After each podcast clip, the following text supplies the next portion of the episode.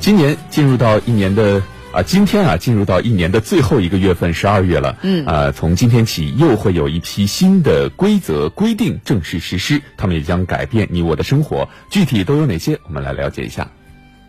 携号转网服务管理规定自二零一九年十二月一号起施行。规定要求，电信业务经营者在提供携号转网服务过程中，不得为携号转网用户设置专项资费方案和营销方案，采取拦截、限制等技术手段，影响携号转网用户的通信服务质量等。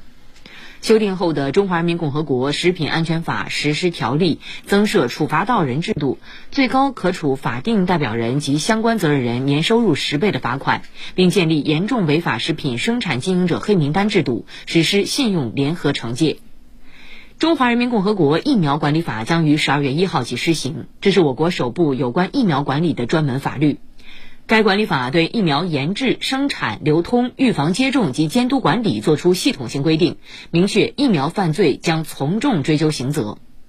新修订的《健康保险管理办法》将健康保险定位为国家多层次医疗保障体系的重要组成部分，将医疗意外保险纳入健康保险。办法规定，保险公司销售健康保险产品，不得强制搭配其他产品销售，不得诱导重复购买保障功能相同或者类似的费用补偿型医疗保险产品。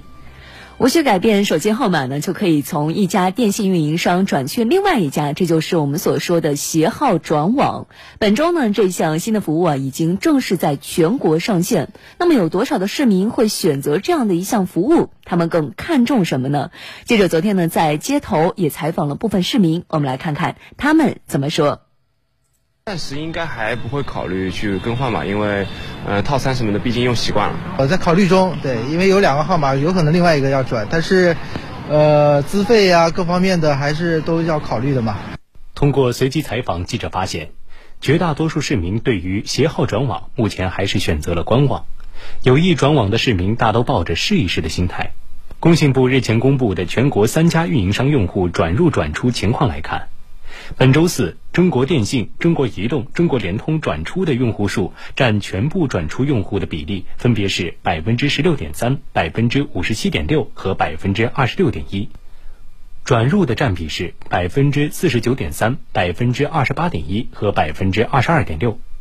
从绝对数量看，移动转出最多，电信转入最多。不过，根据中国移动自己给出的数据显示，十一月十号至二十六号期间，在携出率，也就是携出用户与总用户数的比例上，它反而最低。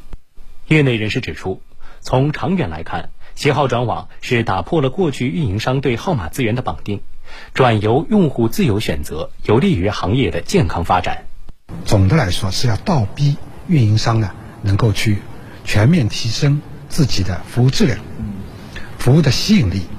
以及性价比，通过这一点，就是说来来吸引用户，而不是通过号码来绑定用户。所以这样的一个过程呢，就是说，呃，我们说，首先是对用户有利。